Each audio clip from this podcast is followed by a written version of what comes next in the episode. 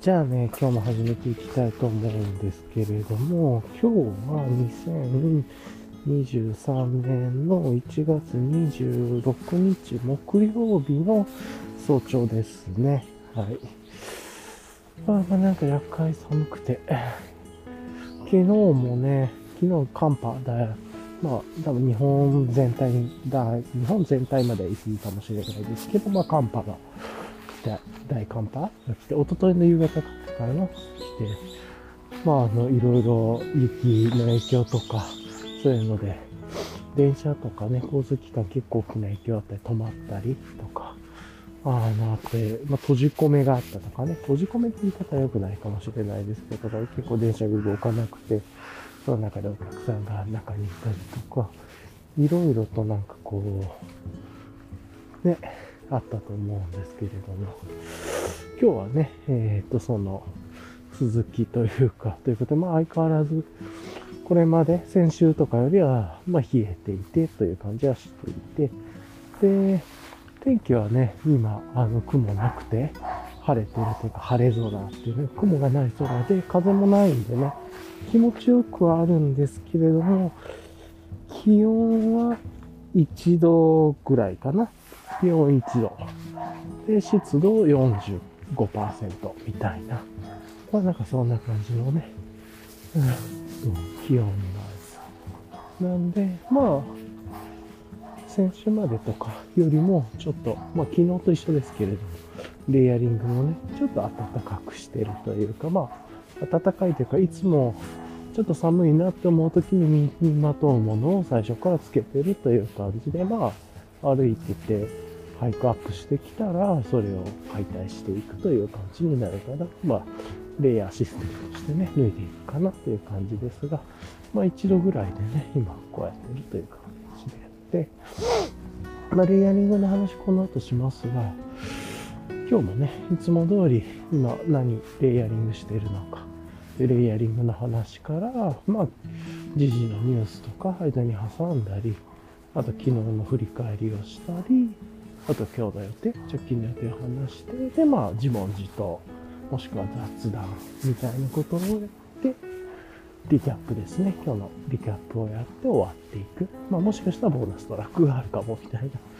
まあそんな感じのね、まあいつも通りの感じで配信、をしていきたいなと思っているというところです。はい。というところで、えー、っと、じゃあ、まあ、まずね、レイヤリングの話からなんですけれども、えー、っと、まあ、いつもの、えー、っと、まあ、昨日もそうしてましたけれども、ウィンドシェルとね、2トンだけ今、あの、もう先につけて出てきてるというかですね、まあ、出てきてるというか、出てきてすぐつけたというか、まあ、そんな感じですけれども、はい。じゃあまず、それ以外ね、あの、本当にいつも通りのレイヤリングです。はい。じゃあまず上からですけれども、上のトップはね、ベースレイヤーがあのメリノサーマルっていう、まあ、ショーノートにも書いてます。メリノサーマルという、えー、っと、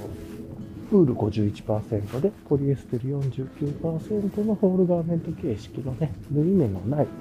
あの、フーディーを着てきてます。まあ、体にね、フィットして、暑くなく寒くなくっていうところもちょうどいい。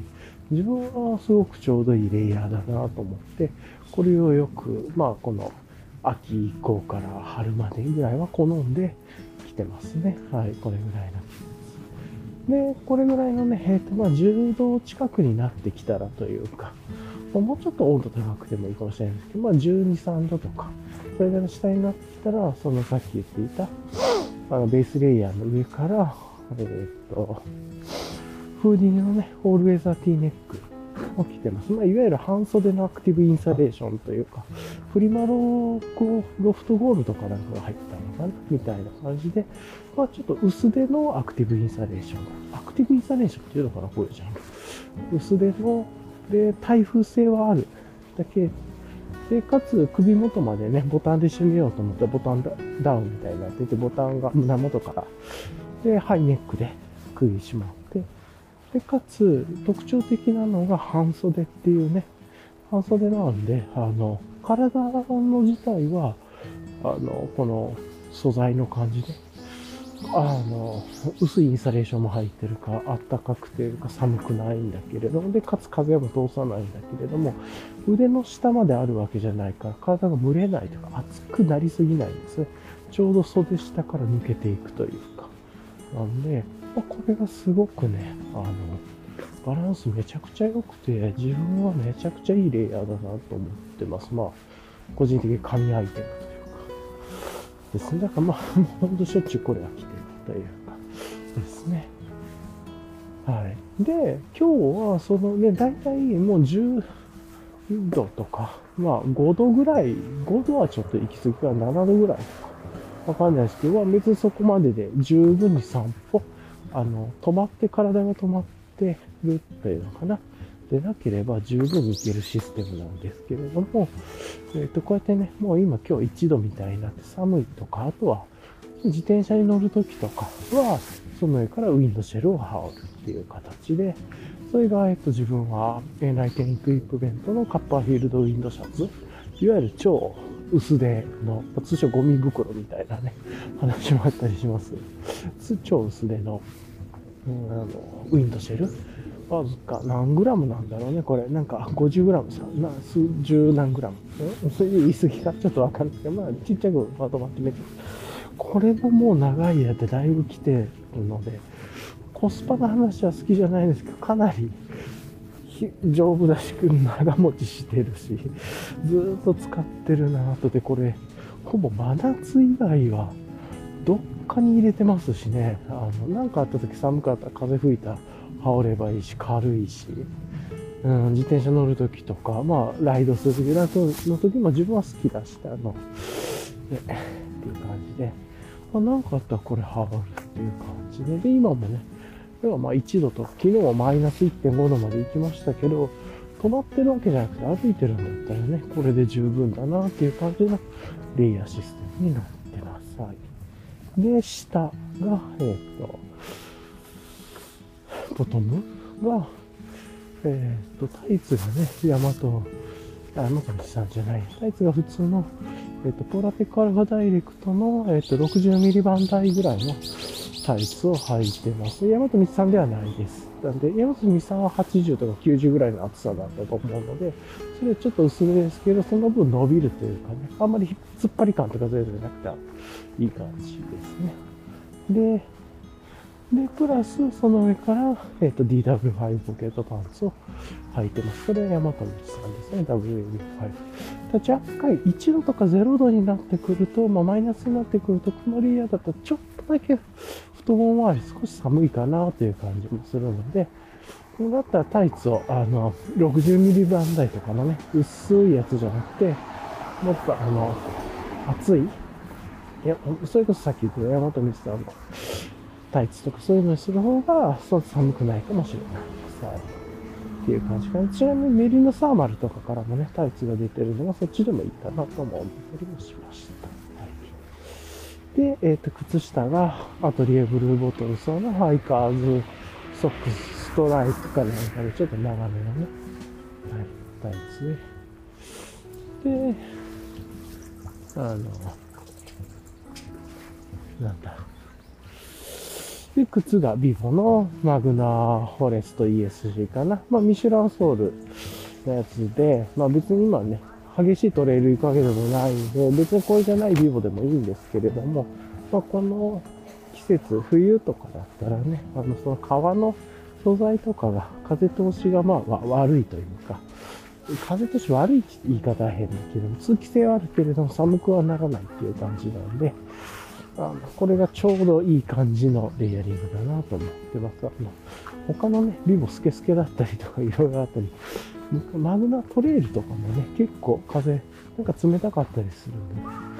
やっぱりこういうなんか合皮なのかなちょっとわかんないけれども、先生あんまり詳しくわかってないか。ですけど、こういう革っぽいやつの方が強い風とかが吹いても寒っと思わないので、これがいいですねっていう。で、あとは、えー、ズボンの後ろポケットにクノックの電子かな。あの、ウォーターボトル挿してて、で、ファニーパック、山田パックスさんのファニーパックをつけてます。いろんなね、あの、UL 系のファニーパックめちゃくちゃ試しましたけど、それがハイパーライトマウンテンギアから、ハイテールから、まあなんか、エキノックスから、まあなんやかんやなんやかあと国内でもね、ローローさんとか、ヌルクさんからもね、あファニーパックスまではいかないけど、ウエストポーチみたいに出てたりとか、まあなんか、あと神大寺のファニーメのいろいろ試しましたが、自分は意外なとこ、ほんと斜め方向からですけれども、山田パックスさんっていうところのファニーパックが自分にとってめちゃくちゃ使いやすいです。あなんかすごい使い勝手考えられてます。シンプルなんだけれども、箱の開き方とか。なんで、もう、あの、これに変わりましたね、完全にファニーパックは。まあ、気分転換とかね、ファッションでなんか違うやつ、ちょっと可愛く履いてる入れるとか、はいね、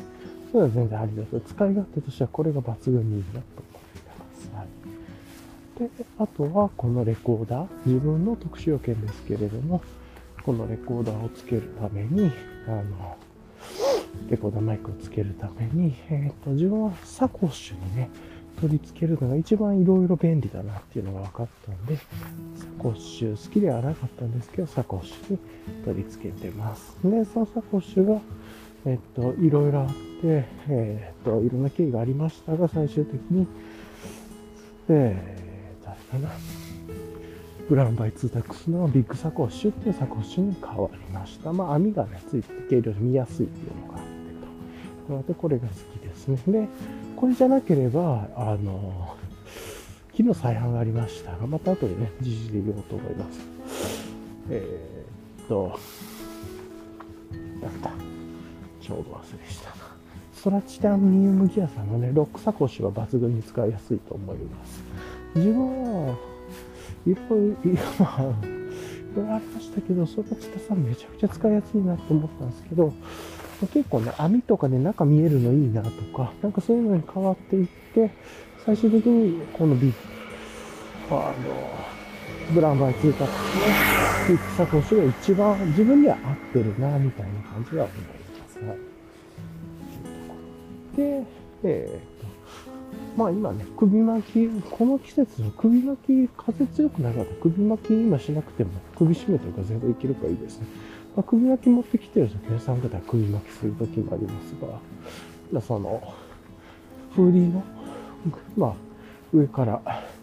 オールウェイザー、ティーネックの首を締めてるだけであったかいんで、まあ、十分ですね。で、マスクして、サングラスして、耳には骨伝導のイヤホン、アンビの TW01 っていう、あの耳にかけるタイプじゃなくて、カフ型って言われるね、耳たぶにつけるタイプの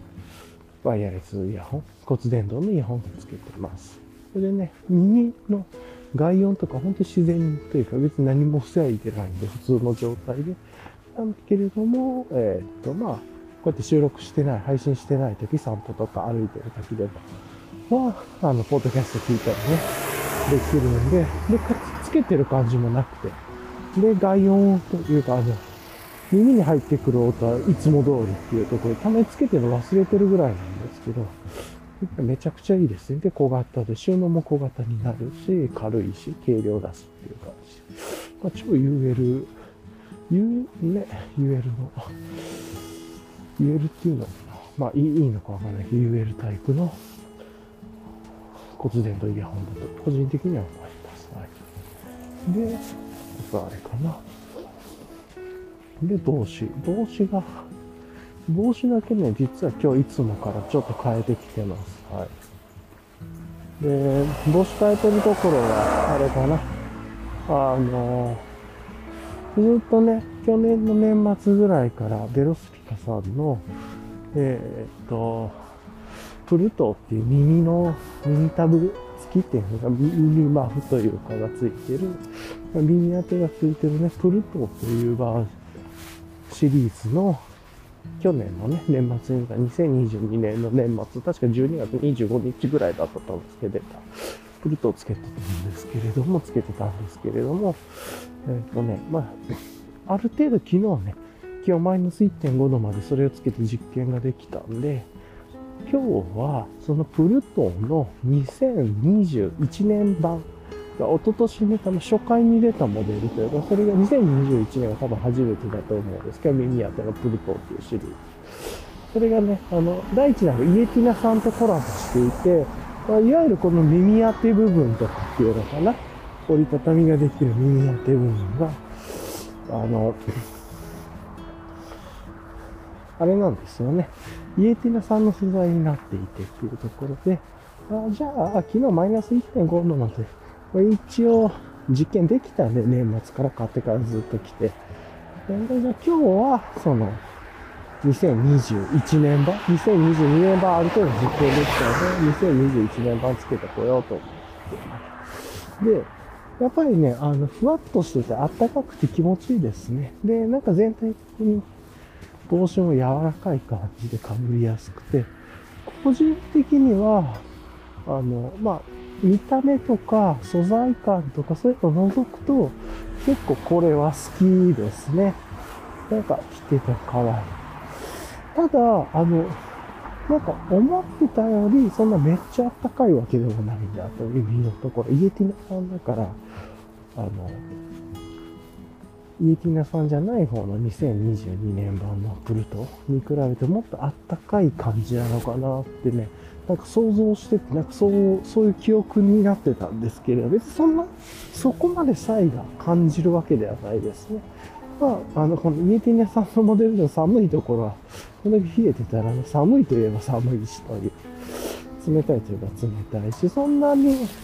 去年のものとめっちゃ体感変わるわけではないなっていう感じ、あ、新しく出た方とね、変わるわけではないなっていう感じ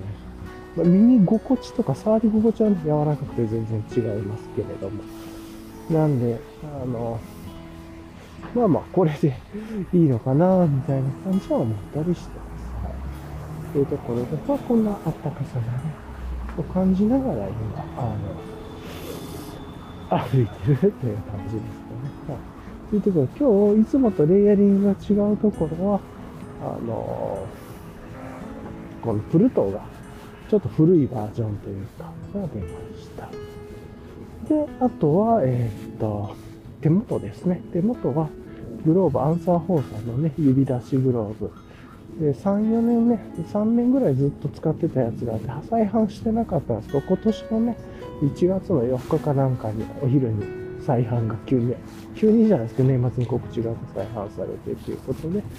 まあ、新しいバージョンの方を使ったりはしてますね。はい。すごくおすすめのグローブですね。はいで、それだけだったら、まずさすがにこのね、1度とかマイナス4度、ちょっと寒いんで歩き始めとかは。なんで、えー、っと、その上からエンライテンエクイプメントのトリットミトンだったっけな、フリッパー式の、かつフリッパー式のものを使ってます。ああ、そう。今ちょうどね、もうマイナス0.6度まで行きましたね。まあ、マイナス0.5度、マイナス0.6度っていう感じですね。はい。なんで、フリッパー式のピントンつけてます。まあでもね、風がね、今日は昨日に比べて全然ないんで、そういう意味じゃ、あの、ミトン、フリップ出しから出して使ってても全然いいですね。ちょっと、あの、こう腕を動かすと冷えるかなぐらいで、あの、ミトンで防ぐとき、ちょっとほわっと暖かくしておいてもいいかなと思うんですけど、ミトンじゃ、今日はミトンなくても、風そんな強くないし、まあ歩いてきたらちょうどいいかなぐらいでも思います。はい。なんですが、そんな感じのレイヤリング、基本的にね、この冬ずっといつも、あの、入れてるものをただ、最初から身につけて出てきたっていう感じで、まあこのぐらいのレイヤリングで10何度から0度マイナス台、マイナス最初ぐらいまではいけるんで、うん。いいシステムだなと、個人的には思ってます。はい。っていう感じですかね。で、えー、っとね、今日いっぱいいろいろ話したいことあるんですけれども、ニュース関連としてね、さっきあの、プルト、ベロスピカさんのプルトの話をしていましたけれども、じゃあちょっとギア関連系のニュースとかね、やっていきましょうか。っていうところで、まずね、そのベロスピカさんのその、イエティナさんとのコラボで出た2021年の冬に出た、秋冬に出た、このプルトーが、なんか昨日公式サイトに上がりましたね。急になんかあの在庫があったんですかね。公式インスタグラムから、あの、2021年版プルトーのなんか、投稿がされてね、あれ？と思ってね、ショップ見たら、2021年版が上がってましたね、右手さんモデル。で、3色展開だったんですけど、緑、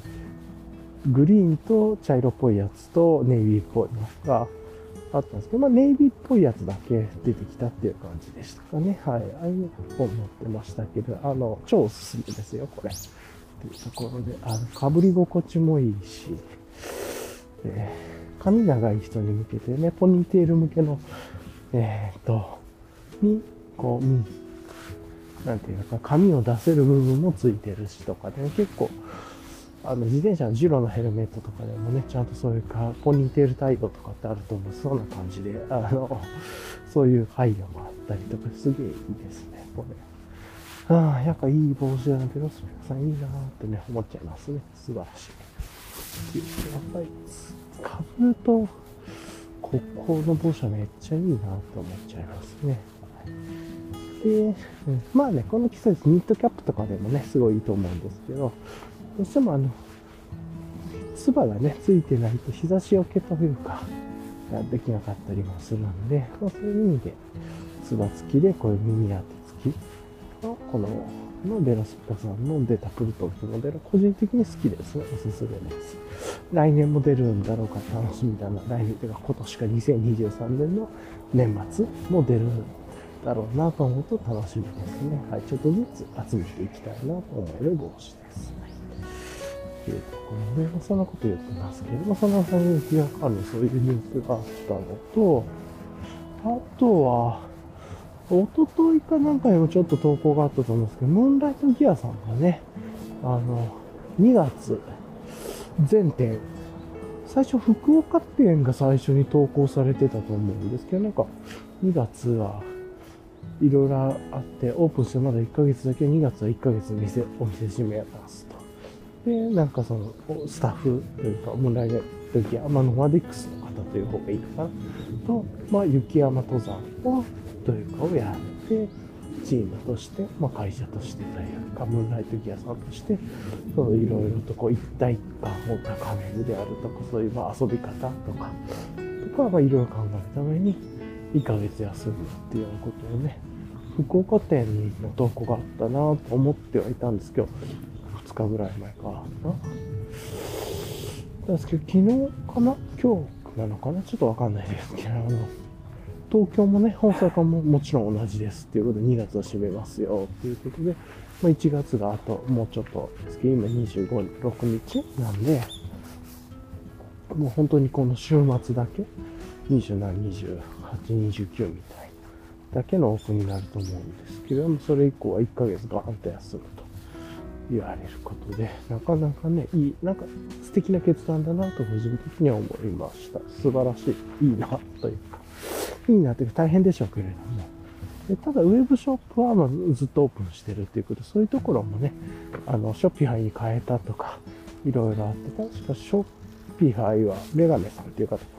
ムーンライトギアのやつ担当されてたんじゃないかなと思うんですけれども、ね、あの、そう、ショッピファイの、に、ムーンライトギアも、あとは、そういう意味じゃ、ビボベアフットジャパンとか、パラ、パランテ？ビボは違うのかな？あ、ビボ、ビボも一緒か。でパランテとか、ジャパンとか。もうね、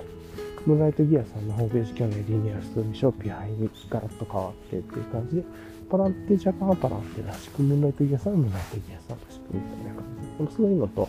あとしっかり裏の倉庫もあったりとかで、まあ、そういう体制が整ったんでしょ。あとは、多分、その、まあ、今、あとはウェブオンライン担当と、その、現地でギアを試す担当とで、その写真を撮って投稿して、みたいな。ので、投稿しつつ、オンラインショップにも載せるっていう連携をやって、みたいな感じになっていくのかなとは思うんですけれども、まあなんかそういうことをやりながら、多分ね、投稿がないとなかなか、その、買うっていうのをね、ユーザー側というかお客さん側が忘れちゃったりもするだろう。から、いい感じで投稿しつつ、っていう。だからまあ、雪山で試すギアじゃなくても普段あるものをね、あ、投稿しつつっていう。ウェブとかインスタグラムはいろいろ稼働させつつっていうので、なんかパラで動かすいい検証だなとかね、思っちゃいますね。だって、っていう風になるんじゃないかなと勝手に思ってますけれどもね。うん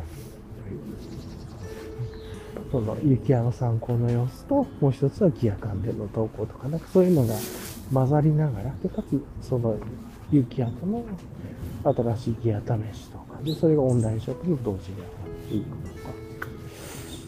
なんかそういうことが起こっていくんじゃないかな、みたいな感じがします。そういう検証も兼ねてというか、そういうことね、オンライン舞台が出たというところに、はしっかり体制が整ってきたことの、うん、ね、まさに、なんか成果というか一つの実験的なものなんじゃないかなと思いますし、より会社として強くなっていくというか、なのかなと思います。はい。よいしょっと。というところで、まあなんかすごいな、いいなと思いましたね。個人的にはすごくいいやり方だなと思ったりもしました。はい。はぁ、というところもありますが、はい。で、で、えっ、ー、と、まあ、そんなギアニュースがあって、あとは、まあ、昨日のね、配信でも言ってましたけど、センチの発売があったり、ね、ダスタンギアの X ミッド、X ミッドプロ1が、あの、第2位なのね、えっ、ー、と、ダストンのシェルターの一人用でだったり、これも最近あったりしましたけど、あと他なんか、ギア関連のニュースとかあったかなとかもちょっと覚えてない。で、まあまあ一旦割愛してっていう感じですかね。そのことを思いつつ、はい、やってましたよっていうところ。いしょっと。まあそんな感じですかね。はい。というところで、まあ、うん、まあ、マイナスね、さっき0.5度ぐらい、0.6度ぐらい言ってましたけれども、うん、こういうね、雪、寒い中歩いて、こういう、まあ、凛とした気持ちとその中で、ちゃんと軽装軽装だけれども寒くはなくてね、ちょうどいいレイヤリングができてっていうので、まあ、山にも入れるし、別にこうやってね、普段の散歩でもできるっていうところで、やっぱりこういうレイヤーとかウェアってちょっと知ってるだけで、その知識あるだけで人生がすごく楽しくなるというか、豊かになるなと、個人的には思います。で、あとね、最近はあの、そのサコッシュの中とかに、パームバトンのね、あの、第2マの袋を入れていて、まあそれで、ちょっとしたこう、仕切りというか作ったりしたりもしてて、これもなかなかいいシステムだなと個人的に最近は思い出しています。ちょっとした細々したものここにポッと入れてで、コツは、あの、サコッシュの中でファスナー閉めないことですね。第2番のポーチというかの。うん。なんで、まああの、サコッシュ、サコッシュの中仕切りみたいにして使えるというか、中仕切りとか、空いてるポーチとして使えるんで、いちいち開けたりとかせず、サコッシュに手突っ込んだら物取り出せるっていう感じでね、いいなと思って。で、パーマンドバトンのね、あの、ポーチというかそういうジッパーサックっていうのかなって2種類あって、真ん中、あの、ポーチの真ん中にラインがついてるのと、上の方についてるものがあって、上の方じゃないとこれやりにくいと。いう感じですかね。はい。じゃあ一回ちょっと軽く止めます。はい、というところで、えー、っと、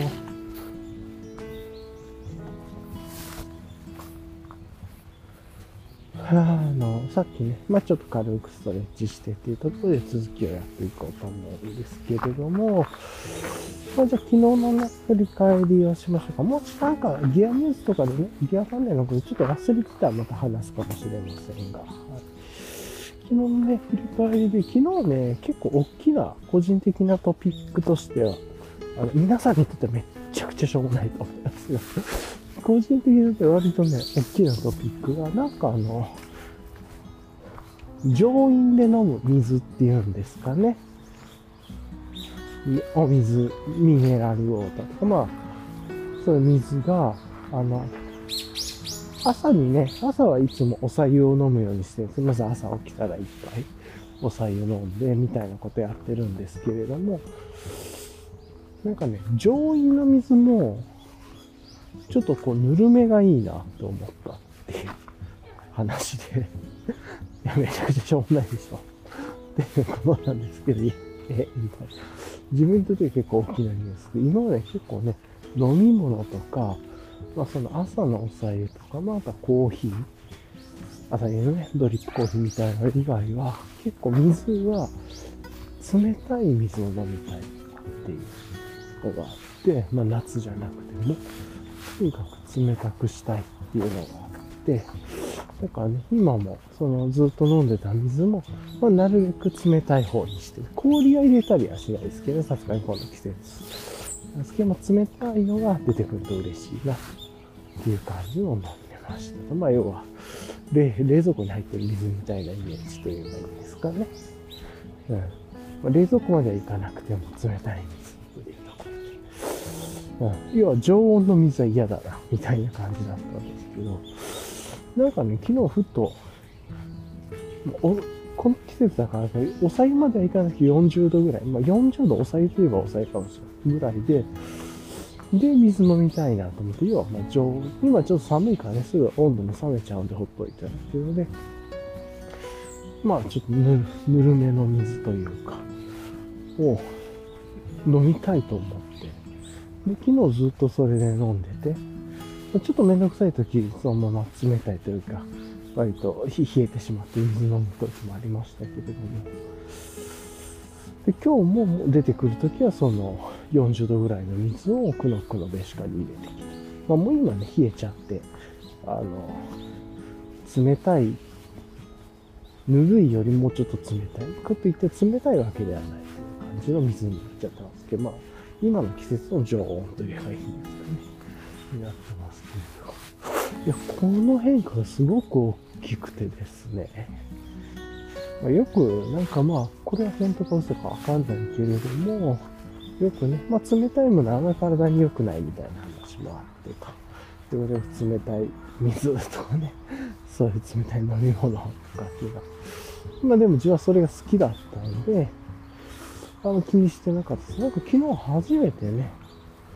なんか普通に、普段の、まあ、例えばなんか作業してる時とか、なんかしてて、目を机の横に置いてる水っていうのがちょっとこう飲む水。まあ、水は飲んだ方がいいっていうのはね、よく言われますから、1日にこんだけぐらい飲みましょうみたいな。2リットルとかね、言いますけど、まあ、水はまあちゃんと飲むようにはしてるんだけど、それを冷たいのじゃなくて、ちょっとあったかめの水がいいなと初めて思。それね、ずっと机にぬるめの水を置いて、あれなんかいいなと思って。っていうことがあって、まあ今日の多分、ポッドキャストのタイトル、ぬるめの水にしようかな、ぐらいでしょうもない気がしますけど。いや、それがね、なんかすごい個人の中でも人生で一番ぐらいの変化があって、朝のはね、まあ早朝起きたらお茶を一杯飲もうっていうのは、まあなんかよく言われるんでやっておこうかなと思って、いろそれそれでいっかと思ってね、割と夏でもあの、ちゃんと、まあ、毎日継続して、ほぼ毎日、まあ、忘れてない限りはやってる習慣なんですけれども、ああ、でも、なんか丸太が切られててかっけえな。なんかあの、それを初めて、おそらく人生で生まれて初めて物心ついてから、ずっとちっちゃい時からね、冷たい飲み物が好きでというか、とにかく飲み物が冷たくないと嫌だと思ってた。料理が熱いのが好きなのと一緒で、あ、この人によって違うのかな。あの、ぬるい料理とかって、まあ、自分だけ許せないというか、結構イラッとくるタイプなんですけど、それと一緒で、飲み物は冷たい方がいいって、あの、あえてあったかいお茶とかね、熱いのが美味しいものでない限りは、いや、常温とかってないないと思ってたんで。初めて、生まれて初めてその常温、もしくはちょっとあったかめのものが飲みたいなとって。いうのは別に寒いからそれを飲みたいとかじゃなくて、なんかこう、もう言ってみたら体のことを考えてなのかな。なんか、冷たくなくていいかなって、なんか冷たいっていうのは、まあ、確か体に悪いそういうことなのかなとかね、思い出して、あのそれを習慣にするの。なんか常温でいっか、みたいな感じだけど、またね、夏とか暖かくなってきたら、ね、常温しんどく冷たいのじゃないと、体を冷やしたいとかいろいろ出てくると思うんですけど、なんか、そんなことを思ってしまって、というのは、もう振り返りとは結構大きなトピックで、ぬるめの水。だか、今日もね、それで、デシカに入れてくるに冷たい水、というか、まあ、この季節の冷えてる水を飲むんじゃなくて、どっちかとあったかめの水入れたいなと思ってきた。まあ、結局歩いてるうちにもう冷めちゃって、この季節の情、まあ、どっちかというとちょっと冷たい方になっちゃってますけれども、う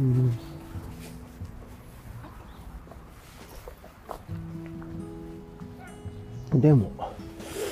なんかそういう気持ちになったのがね、大きくてと。で、多分その理由って今読んでる本にも影響されてて、今あの、時間は存在しないっていう科学的な本っていうのかな？まあ、その時間って何かみたいな話の本を読んでて、僕、僕2022年に出た本かなと思ってた、結構2019年ぐらい出てた本っぽくて、みたいなんですけど、2000ね。でも読んでて、まだ触りというかね、まだ多分8分の1ぐらいなのかな？第4章ぐらいに来たのかな？第4章の入りぐらいに来たんですけれども、うん、本のやつは8分の1、うん、10分の1は過ぎたかなとか。で、まあ、そういうところでね、その時間の話でも結局重力、あの、高さの時間って高さで変わるって時間の流れ。高さで変わる。まあ、そういう高さって何かというと重力のことで。っていうので低い方が重力が、低い方と高いところに重力の近い方。で、時間の流れが違うっていうのと、もう一つが動いてるか動いてないかで時間の流れが違うっていうことで。で、その物が動くって何かって熱が移動しているって、単純に言うと分分子レベルできた。まあ、そんな話。僕はあの詳しくは分かってないですが、そういうことを書いてるんだなというぐらいの解像度で理解していってますけれども、結局熱っていうのは熱いところか冷たいところに移動していくみたいなね、そういう話で。で、動いてる状態と熱がある状態ちょっと間違えてるかもしれないです、これ。作っていると、あ、熱か、みたいなね。で確かに、あの、体のこととかいろいろストレッチとか昨日も話してましたけれども、体がよく硬くなるとか、凝ってるとかっていうのは結局なんか同じ姿勢をとってたりして、体を動かしてない、止まってる状態。で、まあ、じゃあさっきの理屈で言うと止まってるっていうのは熱がない状態みたいな。もちろんあの人間の体の中に熱ありますけれども。だかまあそういうふうになんかこう、なんとなく感覚的につなげていってというか、これは正確なことが科学的なことじゃなくて、イメージや感覚で自分の中でなんかあの、あ、そっか、と、こう、普段動かしてないとこを動かすっていうことはね、まあ、行動としては動いてるんだけど、まあ、なんていうか、ね、熱を持っていくことなんだな、みたいなこと。を見て、なんかそういうことをすると、確か体凝ってたりするガッチガチのってしんどくて、で、なんかそういうイメージでいくと、じゃあ冷たいっていうのは体が固まっていくことみたいなね。ちょっとこう比喩かもしれないですけど、比喩しく、スキップしすぎかもしれないです。そういうことを思ってると、なんかの飲む水というかいうのはわざわざ体をね、その娯楽とか、その思考として冷やすんじゃなければ、あんま冷やさない方が良さそうだな。だから、いや別に冷たい水飲んだからってどうだと思うんですけれども、なんか感覚的にはちょっとこれもなんかわざわざ冷やす行為を習慣的に続けなくて、まあこう、もちろんね、それを冷たい水を飲んだら体がカチカチになるとかっていうわけではないとは思うんですけど、まあもしかしたらそうなのかもしれないけど、まあ、感覚的にはもうその冷やさずに、まあなるべくその熱を、あったかいもの、熱ってあの、冷たいものが勝手に暖かくなることって絶対なく、ない、ないらしくて、まあない。は熱、絶対に熱いものから冷たいものに移動するというか、温度で言うと、っていうのがあって、で、そっちの方に移動していくというか、だから冷たいものっていうのは、あったかいものがあったらそっちに近づいていくはあるかもしれない。自然にはならない。必ず熱があるものに引っ張られるっていうのかな。なんで、そういうのがあるというと、で体の中で冷たいのをわざわざわざわざ習慣的に言うと、どんどんどんどんその、ね、体の中のあったかさみたいなものがさ、水に引っ張られていくというか、まあ、なんかちょっと間違ってるかもしれない。まあ、なんかそんなことを思ったんだろうねっていうことを考えて、ごにゃごにゃか、なんか思ったら、あなんかぬぬるいものというか、ちょっと、わざわざ熱いもの飲もうっていうわけじゃないですけど、冷たいものを避けようかなぐらいの飲み物。避けてもいいかなぐらい。まあ、この季節っていうのもありますしね、特に。っていうので、なんかこう、喉越し冷たくて、こう、ああ、気持ちいいなって思うのから、なんかこう、おさゆみはみたいなね、まあ、常温のでもいいか、みたいな感じをちょっと思いました。要は、床に置いてるペットボトルみたいに水を、あの、段ボールに入ってるミネラルウォーターを思ってもらえばいい。それでいいかな、みたいなね。あの、思ったっていうのは、あの、コンビニとかスーパーで言うと、あの、冷蔵コーナーに置いてるのをわざわざ取るっていうよりは、どちらかというと、さっとその手に取るときに、常温の方を取って飲むみたいなね、そっちの方がなんかいいのかな、みたいな感じでして、もちろん季節性もあると思って、めっちゃ暑い時とか夏とかね、冷たい飲んだら気持ちいいなとか、体が熱すぎてるとかね、そういうんじゃなければ、っていうのが、そういう感覚に変わったっていうのが、自分の中ですごい大きいなと思いました。でここで一回ちょっと飛んでやろうと思います。あの、じゃあもう続きをというかね、話しますが、あの、すごくね、本当にこの、この、ポッドキャストを聞いてくださってる皆さんにめちゃくちゃしょうもないことだと思うのですが、人生で初めてぬるい水、常温の水、もしくはちょっとあったかい水を、まあ、普段に飲むというのがいいなと思ったというところで、ぬるい水っていう話だと思います。常温の、どっちがいいんだろう。常温っていう感じでもない。ぬるいっていう感じなのかな。はい。っていうことを思いましたというところが、割と自分の中で大きな思考というか、あの、なんだろう。えっ、と、思考、美味しいとかの思考じゃなくて、考えるマインドの方の思考ですね。思考の変化だなと思ったっていうところで、割と自分の中衝撃的なことだったという話でした。じゃあね、簡単にはめっちゃ長くなりましたが、昨日の繰り返しサクッとやろうとかなと思いますが、昨日ね、まあ、そんな感じで、え、ー、と、早朝、こうやってね、配信して、で、帰ってきてから、まあ、あの、寒かったですよね、昨日マイナス1.5度とか。で、で、まあ、帰ってきて、ゆっくりあの、まあ、まずはコーヒー飲もうと思って、朝入りコーヒーをね、ドリップして、みたいな感じでやってましたけれども、で、そこからゆっくり、まあちょっとヨーグルトっていうのかな、まあ豆乳グルトとオートミールとオーガニックのドライフルーツみたいなとかナッツみたいなね、混ぜて食べるやつ食べて、少しね、ゆっくり食べながら、で、音楽、朝のね、ニュースみたいなスピーカーで聞きながら、昨日の、まニュースみたいに聞きつつ、ね、普通の日ですよね。で、で、えー、っと、あれかな。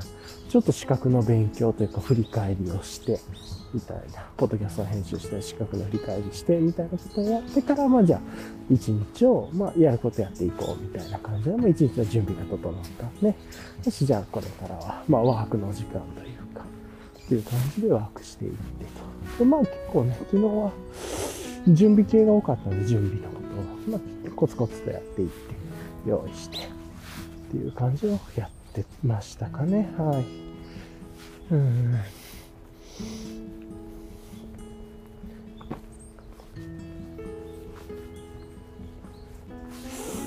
で、あのー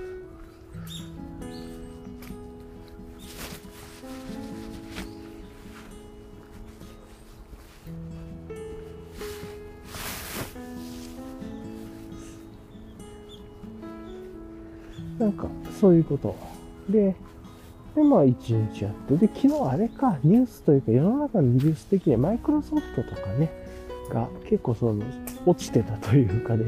割となんか、ツイッターとかそういうところとかもニュースにもなってたんじゃないかなと思いますけれども、まあ、割とコミュニケーション系のところが、基盤がマイクロソフトに落ちてて、みたいな、夕方、夜ぐらいですか、夕方ぐらいか。みたいな話がね、出てましたよね、というところで、まあ、なかなか日本、世界規模というかで起こっているというような感じだったので、おという感じでしたね、というところで、で、昨日ね、昼とかは結構、なんかいい感じで、そうそう、食事をしてたんですね。まあ、バランスをとれた野菜と、あとは、昨日ね、豚汁みたいなの、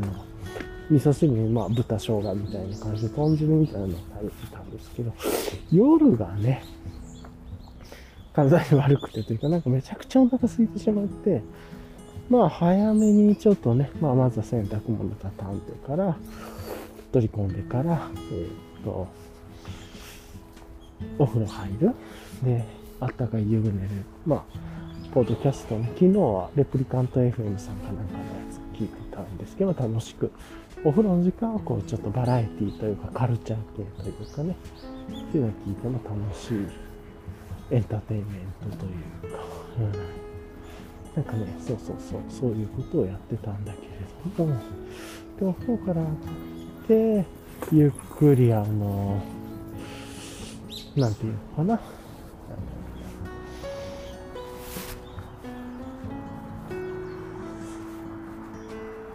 して、もうちょっとね、なんかお腹空いちゃって早くご飯食べたいなと思って、なんかご飯の準備せずに、もうその、お昼に食べたね、豚汁の残りだけがたっぷりあったんで、それをね、結構なんか食べちゃって、っていうところで、なんかそういうのがあってね、なんかちゃんと野菜とか、あの、取らずに緑黄色野菜、豆、キノコみたいなのはブロッコリー、ケール、豆みたいなのとか取ったり、納豆食べるときにね、豚汁、まあ、豚は少なかったんですけれども、大根とかね、どんこの椎茸とか、そういう人参とかそういうものがほぼメインでしたけども、それを結構食べちゃって、大きな鉢で。で、その後、なんかおお腹が膨れちゃったから野菜食べる気になれなくて、みたいな、本当食べた方がいいんだけれども、だか順番最初は野菜から食べた方がいいんでしょうけども、蒸し野菜とかね、そういう。はあ、なんだけど、で、その後、まあちょっと胸肉みたいなのの炒め物を食べて、白菜と胸肉。それでもなんかね、お腹満腹になってしまって、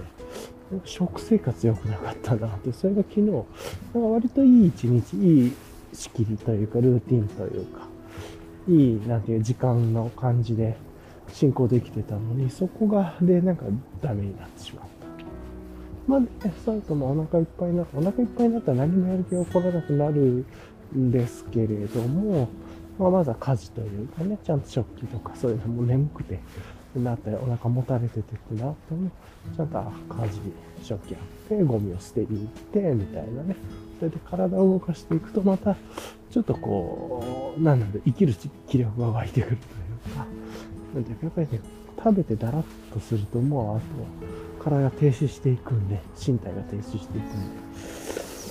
そういうことやって、じゃあちょっとあったかいお茶でも番茶でも飲もうかなと思って、まあ、あったかいお茶飲みながら、まあ、この時間でまだ8時、7時終わりぐらいとか、7時台の終わり頃から8時になる、夜の8時ぐらい。で、そこからちょっとゆっくり音楽、ジャズみたいなのかけながら、さっきの時間は存在しないっていうのをマイペースにゆっくりゆっくり、本当にね、なんか客中とか見ながらあんまり理解してないんですけれども、書いてること理解できてるとは自分では思えてないです。なぜか感覚的に読んでいってるということを、ふんふんふんって活字を追う喜び知らないことが文字で書かれていて、まあ、結構ね、なんか哲学者の話とか過去の科学者の話とか行ったり来たりとかして、ね、面白くて、そういうのね、結構好みの話というか書き方だなと思って、もうちょっと読みやすい文章だったら嬉しいなとも思うとこもあるんですけれども、でもなんか楽しく、ゆっくり夜のアナログの時間、まあ本当はここをね、今まではゲームをしたり、ツイッターをしたり、なんか YouTube 見たり、映画、デジタルのね、デジタル付けだったのは、まあ目はアナログで、みたいな。で、まあ耳からね、デジタルを通して音楽を聴いてましたけれど、なんかそんなことやってて、で、9時台に入ってから9時10入ってからちょっと軽くベッドの方に行って、もうゆるくストレッチして、もう9時間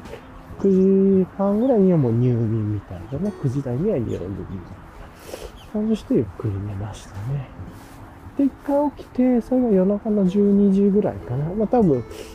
ほぼ多くの社会人の人がまだ起きてるんじゃないかなとか、むしろ、うん、寝たくないなというかね、多分、SNS であったりデジタルであったりとかに夢中になってる時間じゃないかな。もしくは、ね、あの、ゆっくりお酒をたしなまれていたりとか、なんかそういう感じで、なんか疲れて寝落ちをされてなければ結構まだ寝ないといけないけど、みたいなね、感じの時間なんじゃないかなと言ってて、さーっと起きて、で、まあお手洗い行って、みたいな。だって、で、また寝て、ゆっくり寝て。で、一回もう一回お手洗い、早朝ぐらいに行ったのかなぐらいで起きて。で、なんかうっすらと夢見てて、まあよく夢は僕自分は見るんですけれども、昨日もその、まあ、起きるごとに違う夢を見ていってるような感覚はあって、なんとなくうっすらと最後の方の夢は覚えてるんですけど、なんかそんなことやってから今日起床して、で、あれかな。あの、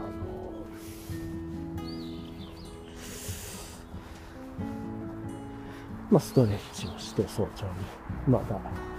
日が昇ってない時間ですね。まあ、暗い時間からもそうです早朝して寒いんでね、あれなんですけれども、まあ、早朝ゆっくりゆっくり目を起こしていって、で、まあ、今に至るという感じですかね。はい。という、まあ、めっちゃしょうもない話ですけど、まあ、そんなこと昨日の振り返りとしてはあっていう感じですね。うん。なんかね、そんなことをちょっと思いました。はい。というところですかね。はい。じゃあ、一旦、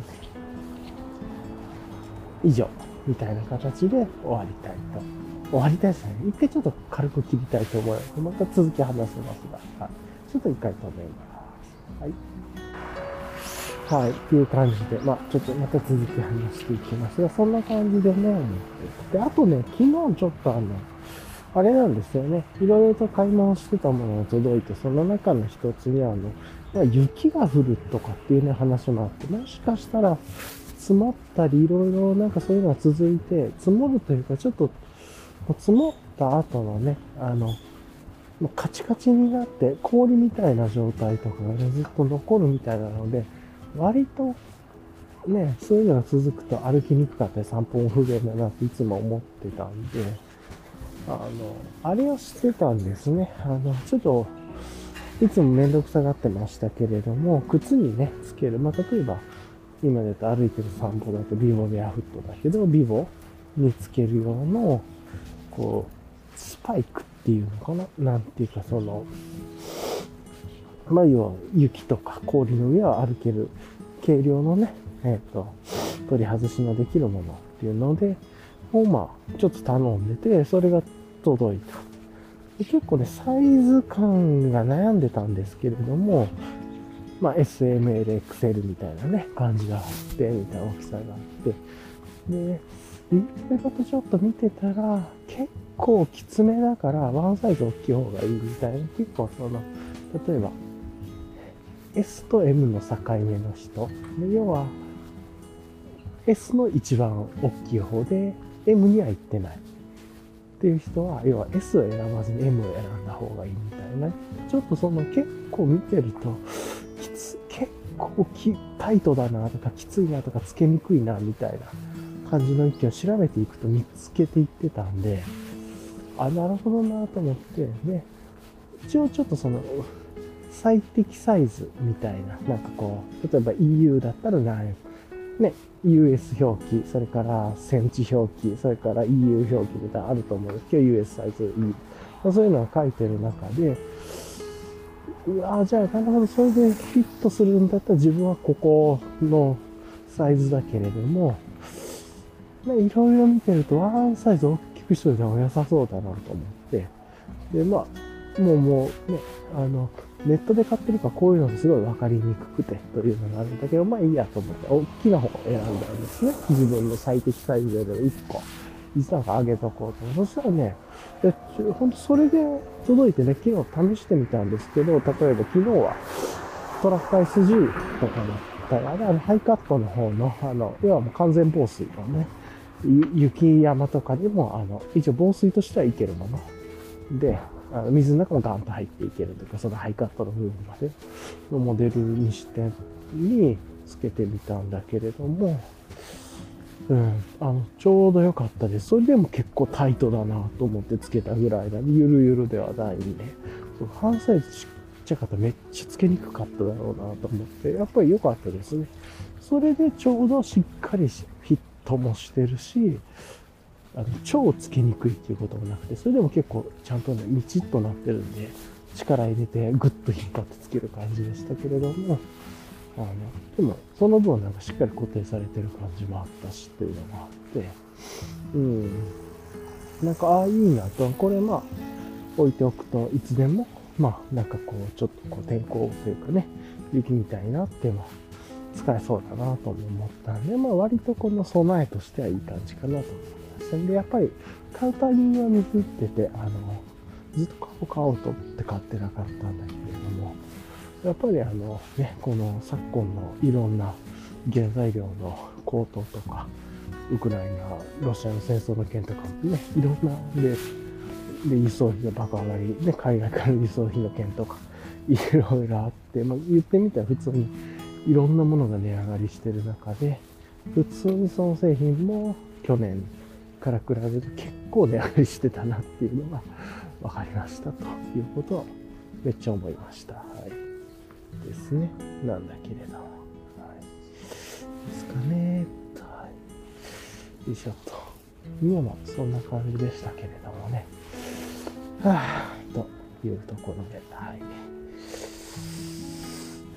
なんですけど、まあこれでね、雪とかが積もって、まあ積もった、積もってる時は別に出ようとは思わないですけど、その後からね、出ていく時にアイスバーンっぽくなって、まあまだ雪が結構残ってて、ツルツル滑るみたいなところ、心配がないんで、まあある程度その翌日とかからでも、ま行動できるようにしておきたくて、っていうので、うん。まあまあ、ちょっと遅かったけれども、あの、良かったなと思いましたというところですかね。はい。というところが一つです。よいしょっと。まあね、そんなことを思いながら昨日過ごしててと。じゃあね、ちょっと長くなってますけれども、今日のね、予定、直近予定軽く話していきたいと思うんですが、今日はね、結構あの、落ち着き気味というか、いろいろ落ち着いて自分のペースでできそうな日なので、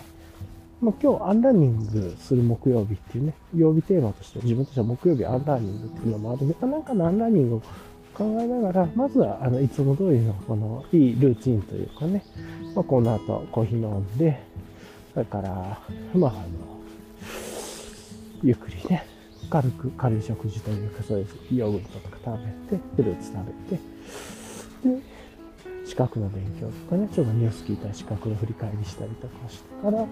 で、落ち着いて、まあ、ね、ワークの準備して、で、プラスアンラーニングってことで、ちょっとやったことないこととか、学びほぐしとかね、あと知らないところと、まあ、ちょっと考えることとかやっていこうかなと思ってっていうところで、まあ、落ち着いて一日過ごせそうだなという感じですね。で、天候も晴れてるんで、まあ、なんやかんやなんかこう自分のペースいい感じでできてる。今日は一日整える日っていう感じでいけそうかなと思ってます。ね。でもこんな感じでやってて、まあ、昨日も夜ね、寝る前、軽いストレッチとかやりましたけれども、まあ、なんかそんな感じで考えても、まあまあ、あの、よくできてるというかね。というね、ところがあるなぁと、ちょっとね、思ったりはしてます。よいしょっと。うんまあ、こんな感じですかね、今日は。うん。っていうところでね、直近の予定で言うと、また週末、今日が木曜日で、明日とかが天候が崩れるみたいなんで、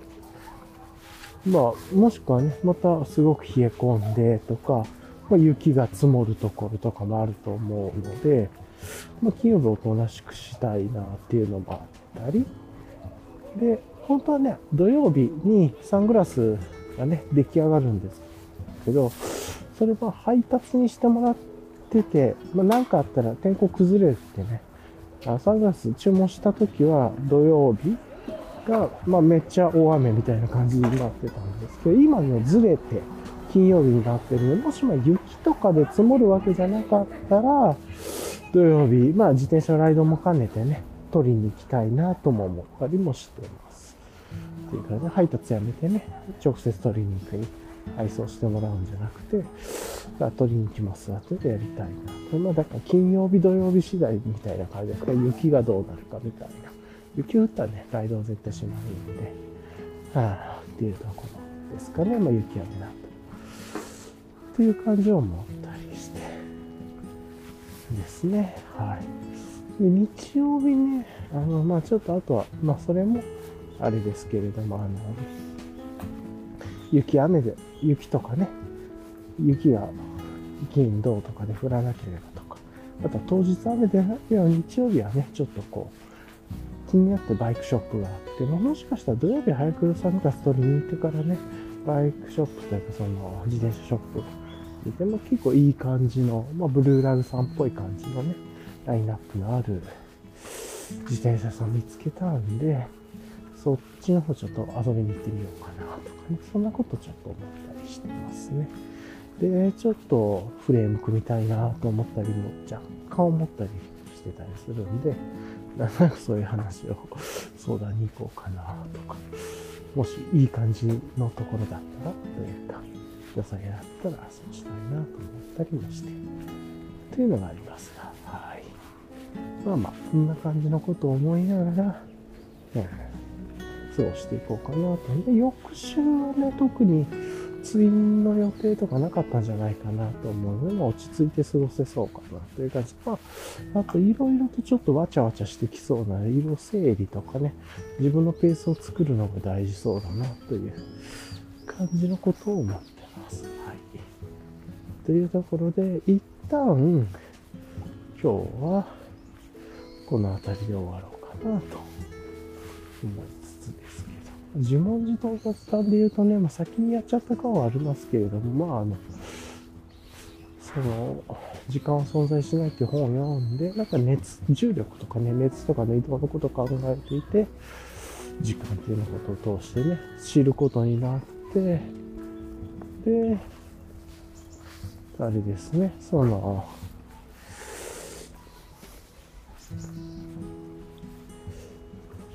まあ、ぬるい。ぬるい水っていうね、ことを、なんかいいなと思ってしまったっていう、それがすごい、でもしょうもない話だと思うんですけど、自分の中でかなり大きな、人生でかなり大きな思考の変化という感じがして、びっくりしてますね、というところです。はい。あんま冷たいの飲みたくないな、みたいな、冷えすぎるの。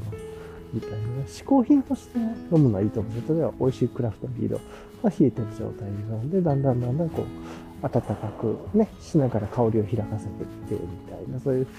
は、ね、あの、ある程度冷たさもあるか美味しいものとか、そういう嗜好品はまあ、良しとして、ただやっぱこういうの冷たいガンガン飲むと体に悪いんだなって思ったりとかね、まあ、あったりとか、悪いのかなわかんないけどね、っていう話を、っていう感じがあったりですね。はい、じゃあね、今日簡単にこれから振り返り、今日のリキャップしていこうと思うんですけれども、リキャップとしては、まあ、さっきも言った通り、ぬるい水の話があったり、あとは今日もね、早朝ですけれども、マイナス0.5度ぐらいまで下がってっていうのと、あと、今日被ってる帽子は、2年、まあ、2021年の末に出たイエティナさんとベロスピカさんのコラボのフルトを着てきてっていうところまでの被り心地やっぱいいねと思って、でもそこまであの、ベロスピカさんオンリーのモデルと、暖かそんな、まあ、その、あこっちの方が暖かいんです、暖かく感じるんですけど、そんなめっちゃ変わるわけでもないな、っていうことも、ちょっとどっちかと比較しないと、やっぱ一緒に持ってくないとわかるんですけどね。っていうのがあったりして、で、あとは、なんだ、ニュースとしては、あの、ムーンライトギアさんが、まあ、お休みに。だってさっきのベロスピカさんのね、イエティナが、のさんとのコラボモデルがなんか急にもう一回再販されたりという、多分倉庫に残ってたのが復活したんだろうなぐらいだと思いますけど。で、昨日ある程度落ち着いて過ごせたけど、ちょっと食べ過ぎ、食べ方が悪かったな、みたいな晩ご飯の食べ方が悪かったな、と思って。と言いつつ、まあ、日々のルーティンをね、ちょっとずついい感じで取り戻していってるな、というような感じを思いました。はい。じゃあね、あの、今日こんな感じで終わりたいと思います。特になければボーナストラックもないと思いますので、はい、いつもね、聞いてくださりありがとうございます。はい、じゃあ今日はこれで終わりたいと思います。ではでは、いつもありがとうございます。では。